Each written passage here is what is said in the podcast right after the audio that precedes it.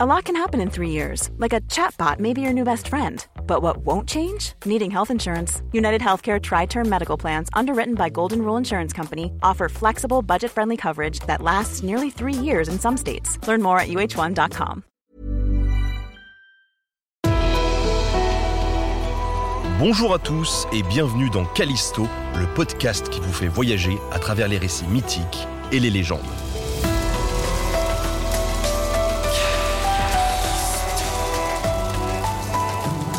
Aujourd'hui, le destin de Callisto.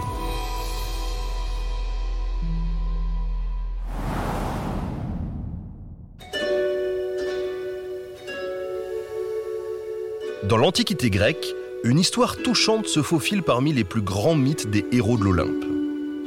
Parmi les innombrables dieux et déesses du Panthéon, on peut croiser Callisto, une nymphe aussi belle qu'il eût été permis.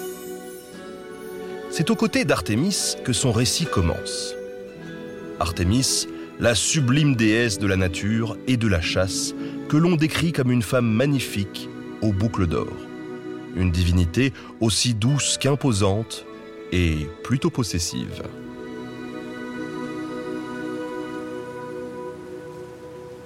Elle avait constitué auprès d'elle une suite de plus de 20 nymphes et de 60 océanides. Ces femmes, qui n'étaient pas vraiment humaines, avaient toutes promis à Artémis une fidélité et une chasteté sans faille. Elles devaient lui être dévouées et n'accorder aucune faveur à qui que ce soit d'autre. Une lourde promesse, parfois difficile à porter. Mais Callisto avait juré sur l'honneur et sa dévotion serait sans faille.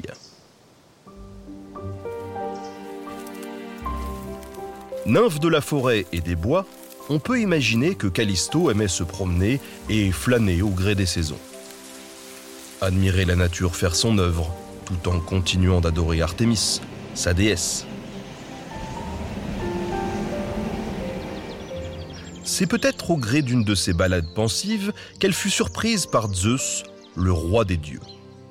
Il n'est pas nécessaire de rappeler que Zeus aimait profiter de la vie et de ses plaisirs, ou du moins de son plaisir. Il ne lui en fallut pas plus pour se lancer dans un jeu de séduction. Pour ne pas effrayer Callisto, il se métamorphosa en Artémis.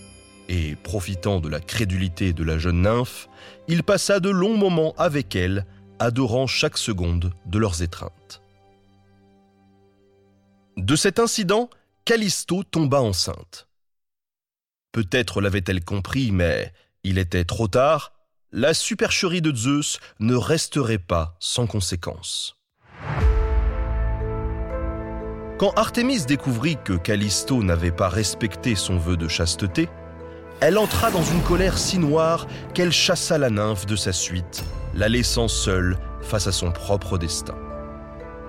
La réaction d'Héra, l'épouse de Zeus, fut tout autant tragique. Elle s'assura que Callisto mette au monde le fils de Zeus, prénommée Arcas, puis elle la transforma en ours pour la punir de l'infidélité de son mari. Elle passa ainsi de son statut de nymphe chasseresse de la suite d'Artémis à celui de la proie persécutée. Callisto erra dans la forêt sous sa forme d'ours pendant des années. Loin de son fils, Arcas, qui grandissait en ignorant tout de l'histoire de sa pauvre mère. Celui-ci devint un homme plein de courage et d'adresse, avec pour grande passion la chasse.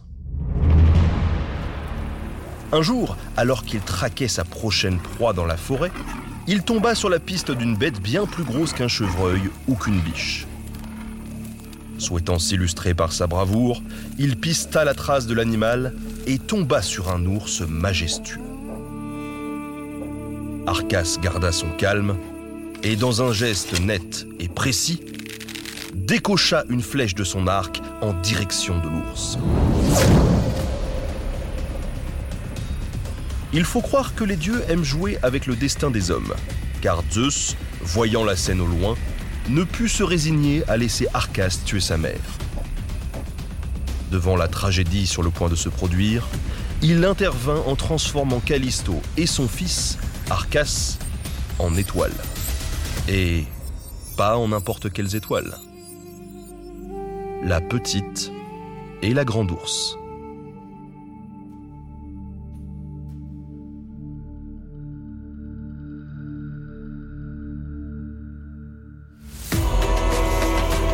Podcast Callisto, c'est des mythes et des légendes. Alors abonne-toi pour ne pas louper les prochains.